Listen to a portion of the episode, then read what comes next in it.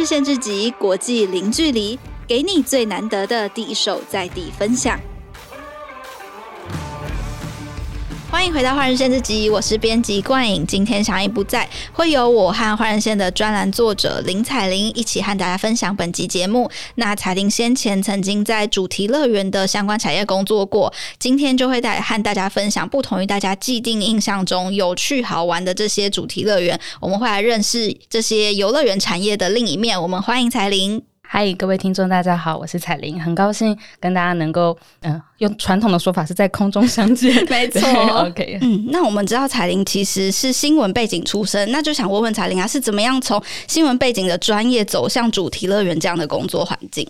嗯、呃，我大学，嗯、呃，我。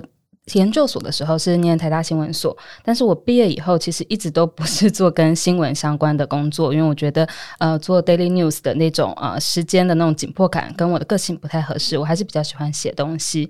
那我在台湾的工作经验主要是先在呃一个新创公司做公关，后来也有在一零四人力银行做公关，后来比较四年多的时间，我是在台湾的出版社，就是做出版社，大家可以了解嘛，就出一 本书，从它的头到它的尾，包括后来。来的市场的营销工作，然后我们跟成品啊各大通路的合作，就对出版产业有蛮嗯透彻的了解。以后我那时候就想说。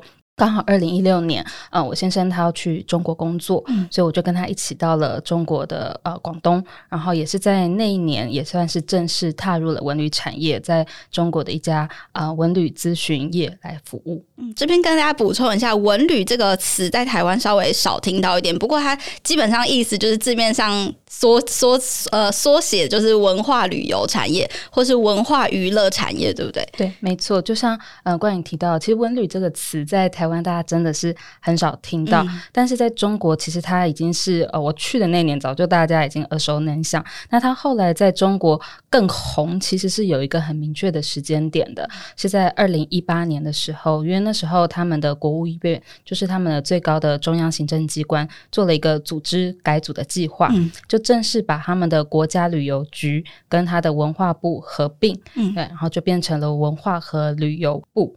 那这样子的话，文化和旅游简称简称，在媒体报道就喜欢用文旅。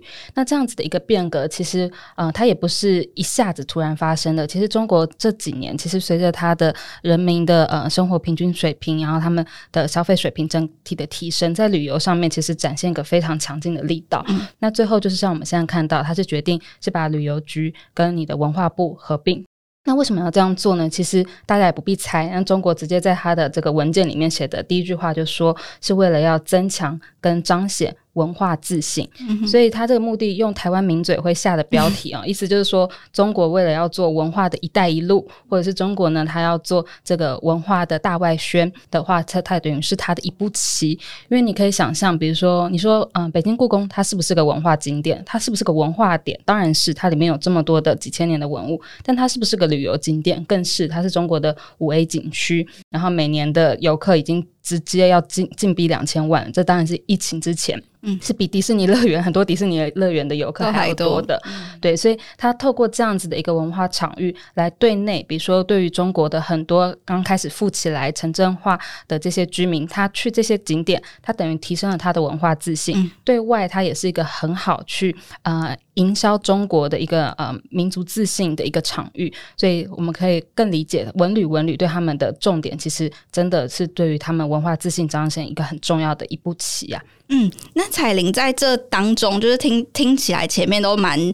不同于大家平常可能观光啊、逛逛这样而已。那彩玲在当中又是负责什么样的角色？哦，对，我在呃，我刚刚提到说一六年的时候到中国，那我简单介绍一下我们那家公司它是做什么的。好了，我们公司大概有快三十年历史，它一开始其实就是广告公司。那我们的客户里面就有主题乐园，我们一开始帮主题乐园做的就是，你可以想象嘛，主题乐园今天要开幕的时候会有电视广告，到了万圣节、圣诞节的时候，每一次不同的节庆就会有。有一个电视宣传的 TVC，所以我们一开始就是做这一部分。那后来呢，就开始越做越多。因为主题乐园其实一整年，它的主题乐园是个淡旺季，很明显的一个产业。嗯、所以你在淡季的时候，没有节的时候，你要干嘛？你要自己造节，你自己造活动，嗯、你办音乐节也好，你办各种名义的这种活动。那所以我们就帮他做一整年的营销活动的规划。那后来再进一步往上做，就其实我们也是跟我们的客户一起成长。当客户他要开一个新的园区的时候，这个就精彩了。要开一个新的园区，一大块地，你到底要怎么落？我们、从零到有，对，从零到有。然后在中国，我们有个词叫做业态，就商业的业，态度的态。业态的话，就是说你在这个这块地里面，你到底你要不要落酒店？因为落酒店就代表你玩的体量要够大，大家才能够过夜。然后，那你嗯、呃，除了酒店之外，你落主题乐园之外，你要不要单独落一个戏院？还是你的戏院只是要配套在你的主题乐园？就像我们去迪士尼里面的某一个设施就是个室内剧场，嗯、还是你要把它单独变成一个单独可以售票，等于又增加你的营收？你要怎么去配套你各个项目？这个的话也是我们等于一路从尾巴做到头，所以我们说就是所谓一一条龙式的服务。嗯，那所以在。这样子的一个环境里面，就你可以看到主题乐园很多的面向。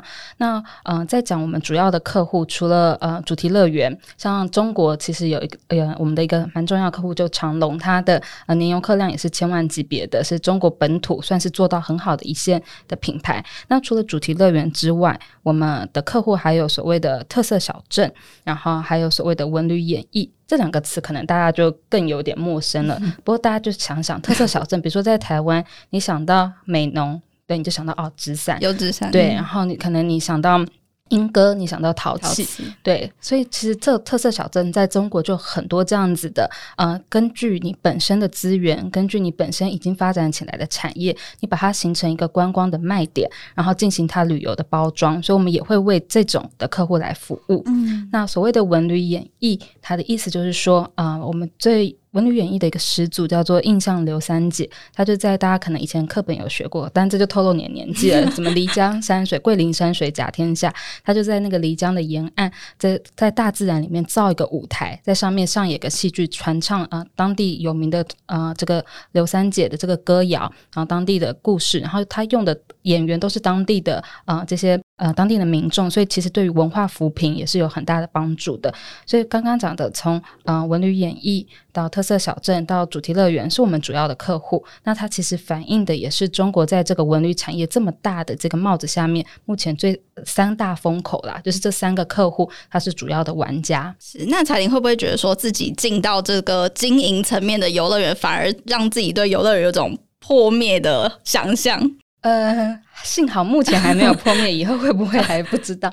对，但我觉得确实会，嗯、呃，有一些不一样的想法。因为以前我们玩，嗯、呃，其实就是一个游客的身份，我们看到的是游乐园，它想要展现出来，它比较光鲜亮丽，它比较温馨、比较可爱的一面。嗯。但是当你开始从事运营的时候，你看游乐园，你会比较想着，它其实就是一个很庞大的商业体。嗯哼。它更胜于一家百货公司，它更胜于。就是纯一个建筑，它是一个很综合方方面面的。比如说，像最早游乐园真的就是一块空地，你你要怎么做？你要申请什么样的建筑执照？你要怎么样去通过环评？然后到你后来开始进入啊，可能比较熟悉的，你要怎么做不同的业态？嗯、到你运营你。游乐园每天一开是好好几百万的成本在烧的，你这些人力要怎么样配置？然后还有小到比如说一个商店，你要进什么样的货品？你要自主开发吗？然后还有你的餐饮，不同的在不同的时间点，你要上什么样的呃主题的餐饮，什么样的类型？嗯、这些方方面面都是要考虑，考虑进去。对，所以就会比较多去观察这些的层面。那我们知道，彩玲其实不止在中国工作过，也在新加坡工作过，包括刚刚说到台湾。但是想问彩玲，在这几个国家的呃所谓文化旅游产业工作的经验上，有没有觉得说呃什么例子是你在这个工作经验里面觉得差异最大的？OK，我觉得在中国。嗯、呃，我可以分享两个，还我还印象蛮深刻的例子哦。嗯、我那时候刚到中国，我对于他中国的这个速度跟尺度真的都是很惊讶。怎么说呢？我那时候负责一个案子，我接到的指示就是说，哦，我要去，呃，用台湾的语境来说，它叫做农业文创园啦。嗯，就是我要为一个农业文创园，它的有不同区，然后我要帮它的不同区命名。嗯，我想说要命名，通常就像你要帮小孩命名，应该小孩也快生了吧，才需要命名嘛。那我想说我去。要，而且我要到要当地出差，应该就是要我看看他当地到底这个建筑现在盖的怎么样，然后这样我比较能够有一些想象。灵感。嗯，对。结果我一一到以后，诶，是一片草地 啊，真的是一片草地啊。然后，可能那个那个就像国王的心一样。这个 对当地接待人就说：“哎，林小姐，你看到好，接下来这边呢就会有一条道路。然后这边你感觉到地势比较高吗？我想没有啊，看起来都一样高啊。对，然后还有这边你看远方的草地，这边到时候会一座湖哈。然后这边就是我们要养那个养牛养马的，啊，这边就是大家要体验种稻的，就完全是靠想象。我想说哇，那这样我要怎么命名？就就你只能 OK 发挥你的想象力。但是呢，这个。速度惊人之快，不到一年的时间，这个园区真的就如期开幕了，然后也还市场评价不错。嗯、那这个园区呢，它的规模也很大，它嗯、呃，它其实。我算过，它加起来比我们台湾花博的四个园区加起来还要大上三层。嗯、对，可是它其实只是一个距离成都市区你开车还要四十分钟的一个，等于是已经在一个我们说比较二线，不是一线城市，它是二线城市的一个小项目。可是它的规模就已经是这么庞大。嗯、可是如此庞大的规模，却又很惊人的一年之间要开源就开源，我觉得这是让我觉得还蛮惊讶的，因为一年的话，可能在台湾环评还 还过不了效率上效率上的速度。对，或者是说它可能。因为呃很多的项目来，在中国很多项目的也是跟地方政府其实有很密切的一些呃地方政府也有他想要拿到的东西，所以在批审上面速度上会是蛮快的。嗯，那另外一个例子呢是嗯、呃、在中国的时候，嗯、呃、除了像刚刚提到，就是我们会实际去客户那边，因为有时候是直接要帮他做现场的咨询，要了解现场的状况。嗯、那我们每一年也会自己安排很多的海内外的考察。嗯嗯，那我记得呃有一年我就算过，那年出差了二十四次。对，就是我觉得好像随时都在飞。那我们考察里面，我们通常呃，比如说蛮蛮常会去国外的，因为。其实这也是反映中国它整个，我们说它的主题乐园产业现在是朝阳产业，一直在蓬勃发展。它很需要就是去对标世界那些顶级的乐园，他们在做什么。有时候甚至我们考察的点不会是乐园，为什么呢？嗯、因为其实主题乐园它是一个综合性的体验。对，像我们呃刚刚有提到文旅演绎，演绎是你要调度乐园情绪非常重要的一环。嗯、有时候你在主题乐园，你会看到街头有表演，你会看到室内有表演，嗯、你仔细去算，一天下来有时候十几场的表演，就十几种哦。那所以，我们有一年的呃出差主题，我们就是特别是选择去法国考察。然后，那法国为什么选法国呢？法国的巴黎夜总会的三大秀，比如说丽都秀、呃疯马秀这些，我们就要去看。然后，巴黎还有个很特别的主题乐园，叫做狂人国。它这个主题乐园里面没有云霄飞车，没有碰碰车，没有你想得到那种传统机械。它每一个项目就是一台戏。然后，它是用不同的年代，中世纪、呃维京海盗，然后不同法国大革命这些的时代去切，所以你。完全是透过戏剧来彰显它这个乐园的特色。那这样子的考察十二天里面，呃，这种金钱上是也蛮惊人。我后来看我的出差费，我们两个人的出差费就是台币超百万，就是一百万。十二天内，对，就是因为也一一整天，其实那个行程也是很累，从早上八点出发，然后可能你回来都回到饭店十二点，隔天再继续。嗯、然后那次哦，那次还主要。嗯，会选在那个时间点，还是跟那个亚维农艺术节相关？我们就是要去看亚维农艺术节。它常常在台湾会大家会讨论，会觉得它是个很成功的案例。但是对我们来说，其实我们到现场有时候，我们不只要透过游客的视角。当我们后来在写分析报告的时候，我们要把那个高度再拉高。比如说，我们就会去看说亚维农艺术节，它这样子每年举办，但是它的呃营收到底是成本？对，成本是怎么样？政府补助了多少？他要怎么样回本？如果不回本的话，他是靠什么东西让？让他继续支持下去，嗯嗯、然后我们会进一步再看说，除了在亚维农这个地方办艺术节以外，在其他同时间，比如说里昂，它也有爵士音乐节，在不同的城市，它怎么样构成了一个在夏季的一个旅游的盛典，一个规划的路线，这些我们就是要再进一步的从一个比较高的角度去分析。嗯，这就是真的是有别于大家只看到表演或是一些呃戏呀，或是一些机器设施之外，后背后需要经营管理层这边需要考量的地方了。是的。对，然后我觉得像刚刚嗯、呃、提到的，在中国这个经验里面，其实当公司愿意投这样子的呃财富这样的钱进去，其实它反映的是因为这个产业同时在一直在成长。然后呢，我觉得它也跟我们整个中国的这个文旅特色还蛮有关系的。中国的文旅特色也特别讲主题乐园好了，它有三个我觉得可以跟大家分享的特色，嗯，就是它是一个重度投资的。然后它的中国市场非常大，然后它跟房地产的产业息息相关。诶，文旅怎么会跟房地产息息相关？待会我们来仔细讲。那它它的投资很多，像大家可以看到，像今年北京环球影城终于开幕了，然后在二零一六年的时候是上海迪士尼开幕，所以在这些国际一线品牌，它在中中国纷纷插旗，未来还会有乐高乐园继续落地。然后可能大家比较不熟悉 Discovery，它其实也有一个乐园，它比较走户外冒险的，在中国已经开了，未来还要继续再开。所以这些一线品牌都会纷纷选择在中国，然后并且投很大的资金去。辟园区，那中国本身自己除了我们刚刚说像长隆这种一线的品牌，它的二线品牌其实也善用中国市场大的优势，它在它的各个城市可以用连锁的方式复制它本身的项目，然后达到盈利。像我们那时候的一个客户，嗯，他是在中国一个。连锁的品牌，然后它是经营水上乐园，所以每到夏天，我们也就像另外一种反向的候鸟一样，不是从南往北飞，就是因为南部，嗯、呃，华南开始天气热了，乐园就会先开。水上乐园大概最早四月、五月，广东那边乐水上乐园就可以开，一路到上海，然后最后到六月的时候，大概就天津那边天气暖了就可以开。所以就是一路跟着我们的客户，就是你要去考察，要去看他今年的营运的状况。所以这是他在反映他在连锁乐园的布局。嗯，那刚刚讲到第三个。是说它的房地产，为什么这两个产业会息息相关呢？其实大家呃，如果最近有看恒大破产的这个新闻，大家可能大家比较没注意到，恒大它其实在。游乐园上面也有布局，但是为什么大家都没有印象呢？是因为它的布局都一件，它布局了十五个乐园，一个乐园都没有开成。哦，对，那那它反映出来其实就是中国的主题乐园捆绑地产这个模式，它真的已经要走向终局了。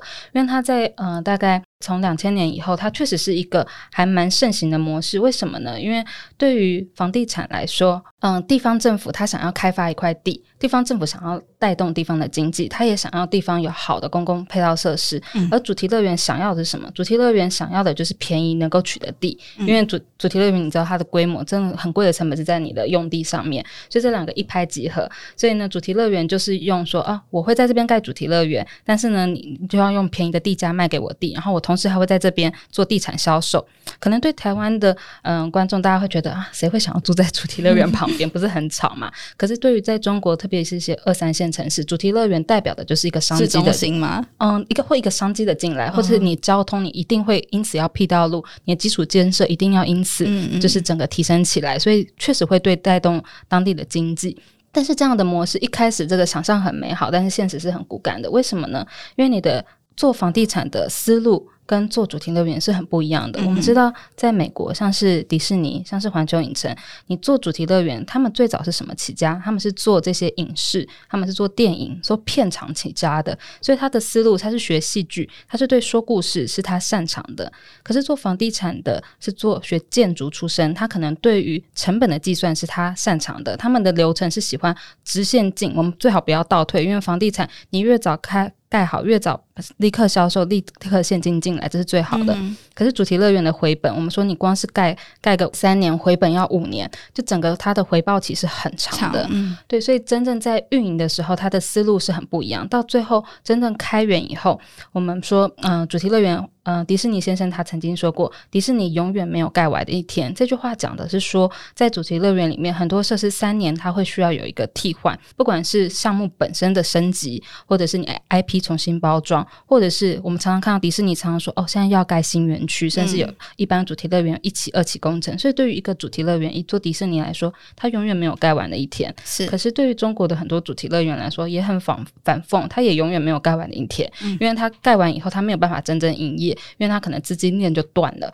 因为它的模式它是想要用房地产去套利。可是后来我们知道，中国的政策在一八年一下一改，就是他们要禁止这样子的乱象，他们不准在这叫逛羊头卖狗肉，就是你说你要盖主题乐园，其实你是在卖你的房地产。嗯、等到你赚钱以后，你的钱也没有溢注在你的主题乐园，所以你的主题乐园在经营上面就看起来有很漂亮的空壳，可是里面并没有办法真正的运营，因为你不知道怎么样去经营一个主题乐园。好，那到这里呢，我们前面说到迪士尼，我们就要先休息一下。待会儿我们要请彩玲分享什么是被消失的迪士尼，到底什么迪士尼会被消失呢？我们休息一下，马上回来。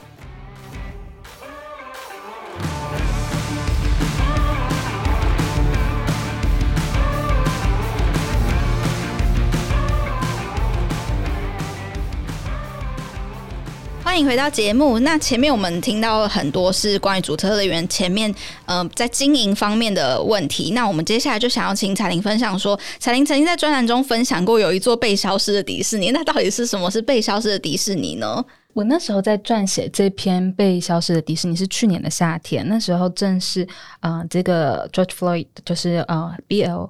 M 运动就是正风头正盛的时候，嗯、所以我就一直在想说，诶，关于种族议题，因为其实迪士尼乐园我们都知道，它美国起家，美国很重要一段历史就是跟黑人的这个息息相关。我就在想说，对它怎么样，会不会有这相关的一些脉络？然后，哎，竟然真的还找到这个有一座被消失的迪士尼，把它挖出来。那它的故事呢，大概要回到嗯。快要三十年前，在一九九三年的时候，当时呢，迪士尼提出了一个，他们想要盖一座新的园区，很特别。这座迪士尼的园区叫做 Disney's America，它呢是完全以历史为主轴。嗯，那怎么说呢？它是会，你走进迪士尼，我们现在走进迪士尼，一进去是美国大街嘛。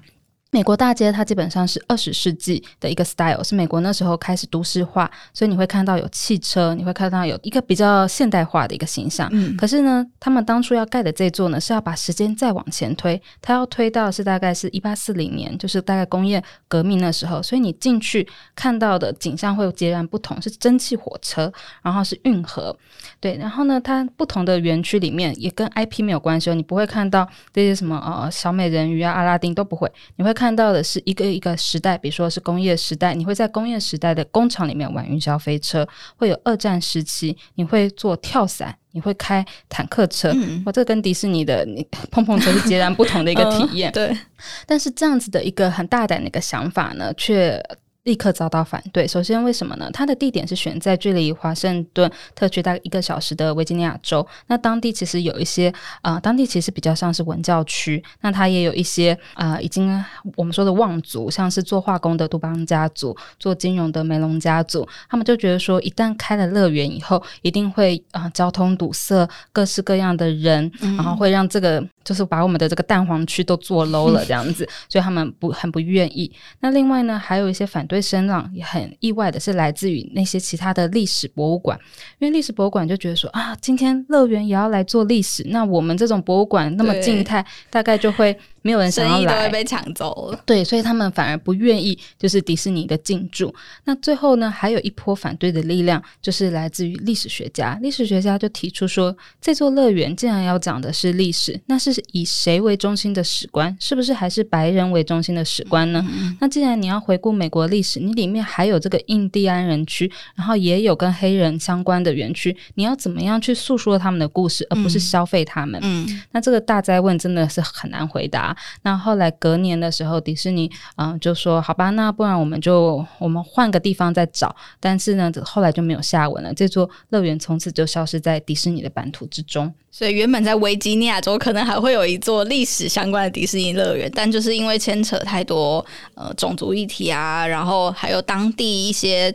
著名家族的议题，所以让这座原本可能可以成型的乐园就此消失。对，我们就没有机会再去看的。呃，那说到主题乐园，就是比如说后面这边也有呃，刚我们提到会有一些呃各种灾问或是争议，那相信在其他事情上也会有遇到很不同化的。时候，比如说公关公关危机的时候，因为我们就有曾经看过彩玲分享，在上海迪士尼曾经有风暴风级的公关危机。对，那和我们分享一下这个过程。我们知道上海迪士尼刚刚提到是在二零一六年的六月十六，这个数字你就知道很中国吧？六很多六，就是六六大顺。开幕一定要应该有算过良辰吉时这样。那时候开幕，但是它风光开幕的背后，其实在那一周就发生了两件很大的公关危机。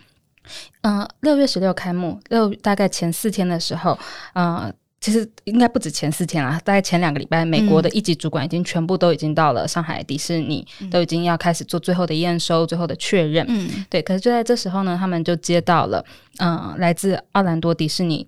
的一个消息，因为在奥兰多迪士尼，距离奥兰多迪士尼大概二十分钟车程，有一个夜店啊，发生了这个死亡的枪击案。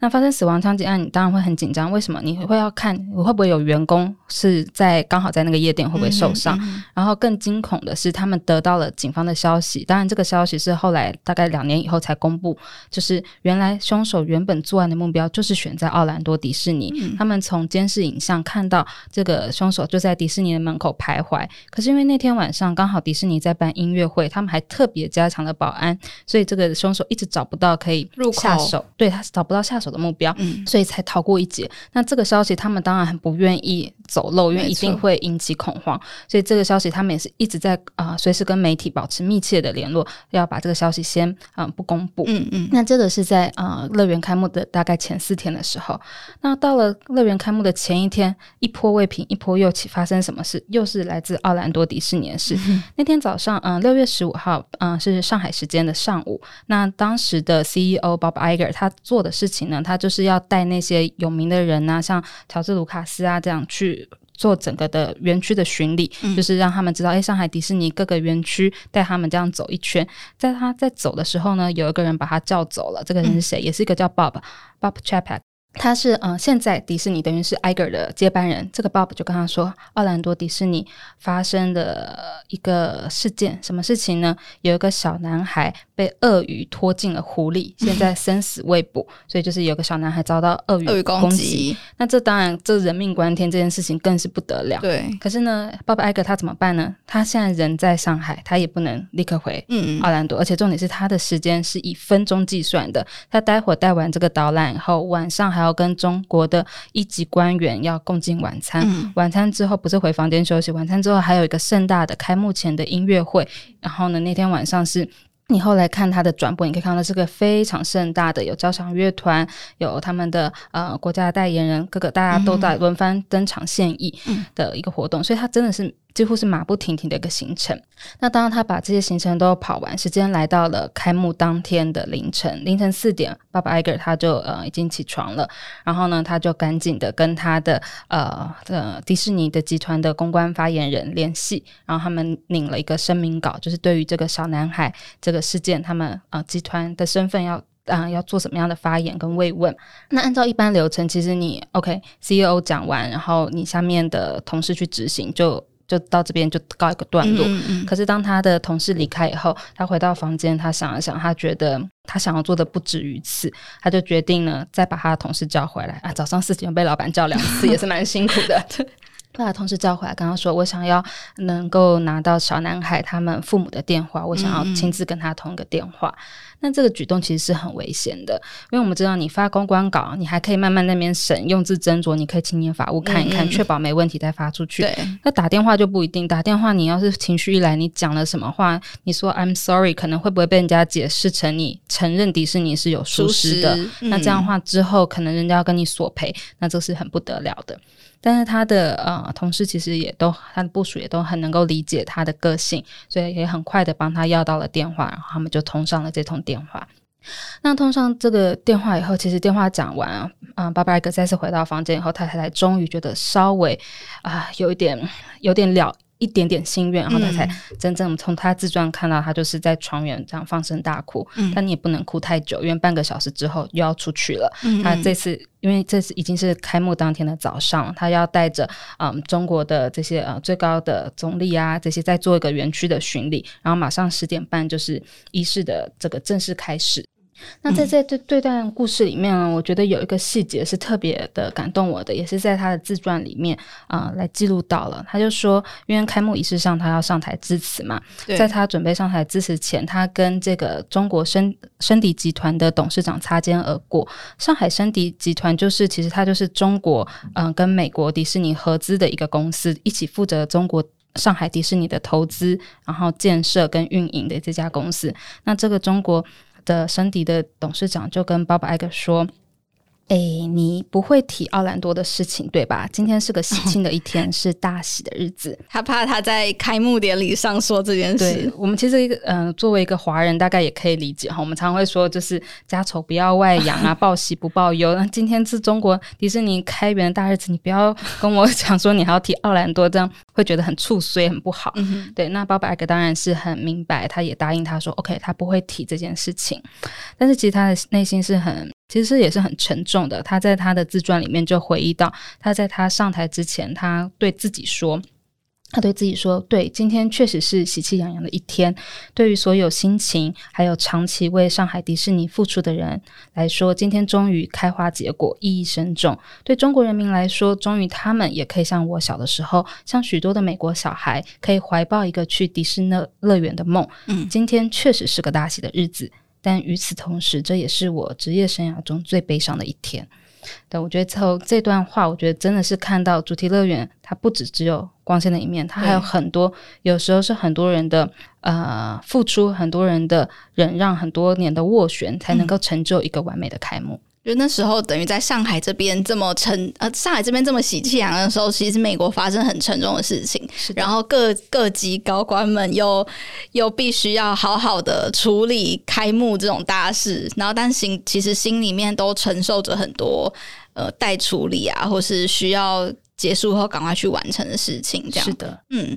那接下来就想请采瀅来分享一下，就是你分别观察过中国跟新加坡的游乐园。那如果说我们听众朋友们他也想要更深度的在游乐园游玩的话，有没有什么建议？他们在游乐器材之外的乐园细节跟巧思可以留意的呢？哦，会，确实就是嗯、呃，尤其是特别啊、呃，比如说你讲主题乐园来说好了，如果呃，如果你想要玩主题乐园玩的深度一点的话，我们可以推荐一些不同的呃切入的角度。嗯比如说，呃，以以迪士尼来说，它是个全球连锁的乐园，所以如果你会去不同的国家迪士尼看的话，你可以特别去看它哪些 IP 是那个城市独有的。比如说，像我们都知道大阪环球影城啊、呃，它是有任天堂的这个 IP，、嗯、然后呢，在中国北京开幕的环球影城，它有功夫熊猫这个 IP，、嗯、然后料理鼠王一开始只有巴黎迪士尼才有，那后来当然也会在日本迪呃日本东京迪士尼落户这样子，所以你可以去看为什么这个国家。家才独有这个 IP，那一定是跟它本身在当地受到欢迎有关系。